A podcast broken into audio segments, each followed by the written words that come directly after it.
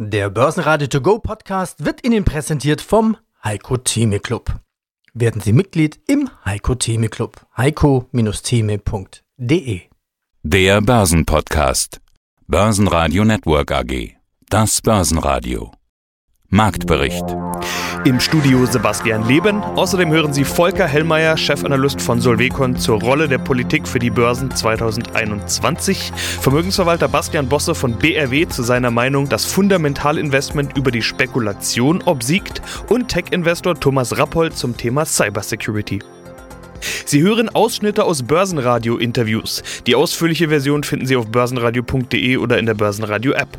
Wenn Ihnen der Podcast gefällt, helfen Sie uns. Geben Sie eine positive Bewertung und abonnieren Sie den Podcast. Die Rallye an den Börsen macht auch weiterhin Pause. Der DAX kann den Tag über leicht zulegen. Dann begannen die Diskussionen, dass der Lockdown bis Ostern anhalten könnte, wie Angela Merkel sich das wünscht. Daraufhin sackte der DAX etwas ab, kann das Minus aber fast wieder gut machen. Schlusskurs im DAX minus 0,1% und 13.925 Punkte. Der ATX in Wien steigt 0,7% auf 2.964 Punkte. Mein Name ist Volker Hellmeier und ich bekleide die Position des Chefanalysten bei der Firma Solvecon Invest in Bremen.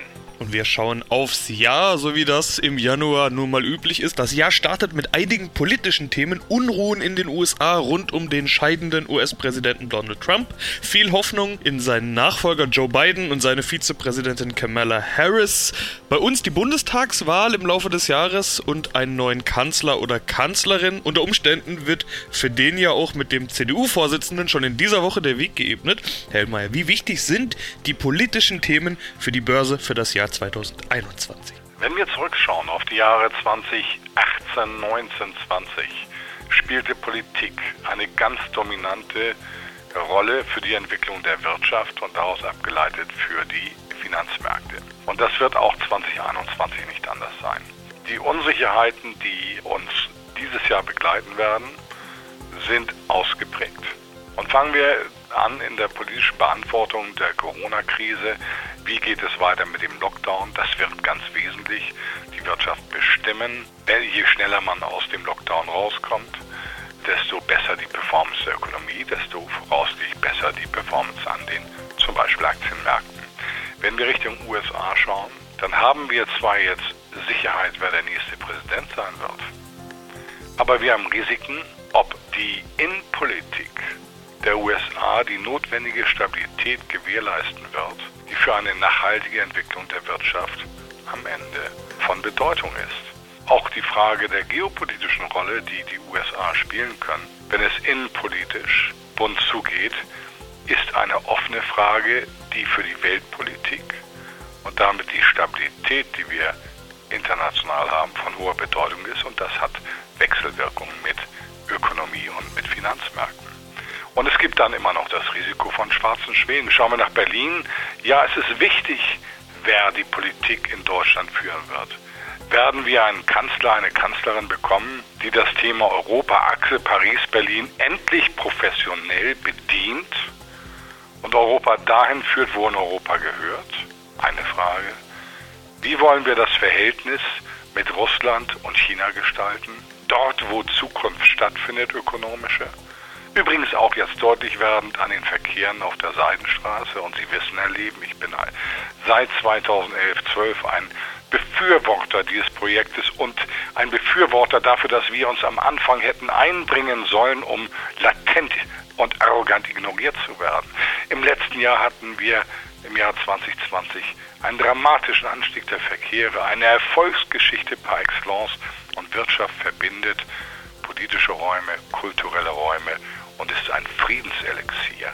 Also wie gehen wir dort vor? Wie wollen wir mit der neuen Regierung in den USA umgehen? Wie wollen wir umgehen mit Großbritannien, mit Boris Johnson? Gibt es dort mehr Zwistigkeiten perspektivisch, weil der Handelsstil ja nur ein grober Rahmendeal ist. Da sind ja noch ganz viele weitere Dinge zu bewegen und zu bestimmen.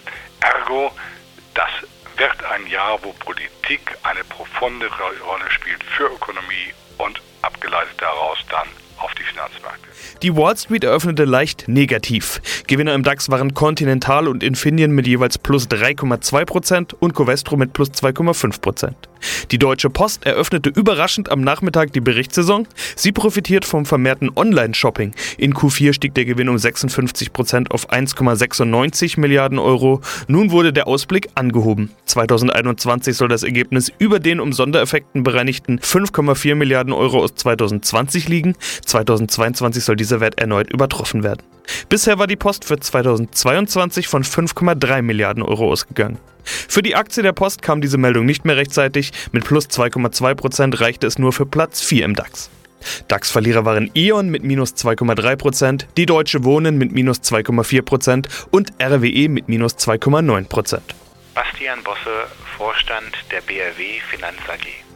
Sie haben kürzlich so einen Info-Mailing rausgeschickt. Sie haben einen Rückblick und Ausblick da drin. Einen Satz habe ich mir rausgestrichen. Wieder einmal obsiegte das Fundamentalinvestment über die Spekulation. Ich habe mich gefragt, ist das so? Es gab doch Firmen, die haben sich verdoppelt und verdreifacht. Wenn man sich allein mal diese sogenannten Stay-at-Home-Aktien anschaut. Eine Zoom hat sich, glaube ich, versiebenfacht. Amazon, Delivery Hero, Tesla, Wasserstoffaktien, Impfstoffgewinner moderner Biotech und so weiter. Und vom Bitcoin will ich gar nicht anfangen.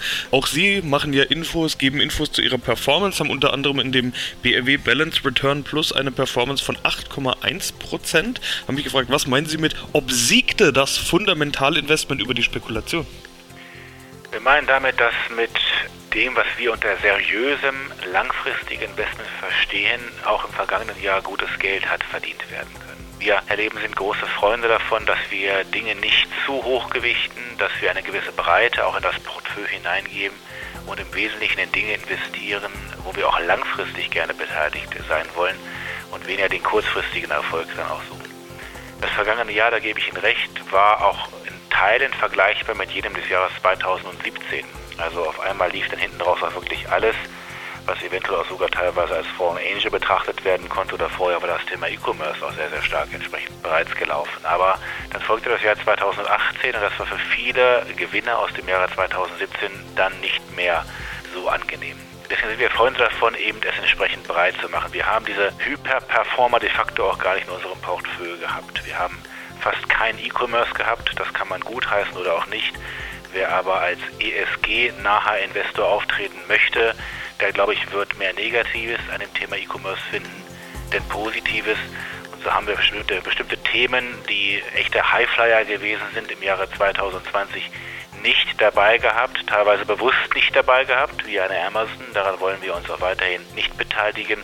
Teilweise ist dieser Zug an uns vorbeigefahren, aber dann war es auch wirklich ein sehr, sehr stark spekulativer Zug, wie ich meine, der an uns vorbeigefahren ist, denn mir fehlt die Fantasie, nur irgendeine Form der seriösen Kapitalanlage in Themen wie zum Beispiel Tesla zu erkennen. Also das Ganze kurz zusammengefasst, wir sind mit dem, was wir über Jahre hinweg bereits betrieben haben, Dinge eher gleich zu gewichten, Dinge nicht zu hoch gewichten, in Dinge hinein zu investieren, wo man seriös auch für die kommenden Jahre investiert bleiben kann, weil die Bewertung es allemal auch rechtfertigt, auf Basis historischer Kennzahlen rechtfertigt gut durch das Jahr gekommen und das meinen wir entsprechend mit. Wir haben das Thema Spekulation außen vor gelassen, versucht dort weiterhin auch seriös zu investieren. Ja, mein Name ist Thomas Rappold, ich bin Investment Advisor für Technologieindizes. Jetzt will ich, bevor der falsche Eindruck entsteht, natürlich noch betonen, dass die Zukunftsfantasie nicht nur aus möglichen Pentagon-Aufträgen kommt. Cybersecurity ist sowieso auch einer der großen Gewinner der Pandemie. Homeoffice, mobiles Arbeiten, Remote Work als große Stichworte unserer Zeit. Autonomes Fahren als Zukunftsthema, Vernetzung, viel mehr mobile Device überall. Das macht alles noch mehr Sicherheit notwendig. Welche Chancen bringt denn dieser Markt? Denke noch, noch sehr große. Der, der Cybersecurity-Markt ist ein, ein Markt, der eigentlich von den IT-Budgets her immer jährlich weit überdurchschnittlich wächst. Äh, Im Moment haben wir ein, ein Marktvolumen von rund 170 Milliarden US-Dollar und Analysten schätzen, bis 2027 mit einem kontinuierlichen durchschnittlichen jährlichen Wachstum von 10 Prozent, was wie gesagt deutlich über den Schätzungen von, von normalen IT-Budgets liegt. Und Sie haben viele dieser Bereiche eben äh, aufgezählt. Cybersecurity ist im Rahmen dieses Digitalisierungspushes, was wir durch Covid-19 erleben und auch durch die neuen Arbeitsformen und eben auch durch das gleichzeitige Aufkommen jetzt auch dem, des neuen Mobilfunkstandards 5G, der ja eine neue digitale mobile Netzinfrastruktur liefert, ist, Cybersecurity eigentlich hier nicht wegzudenken und braucht man jetzt an viel, viel mehr Stellen, weil man viel, viel mobiler jetzt zukünftig auch agiert.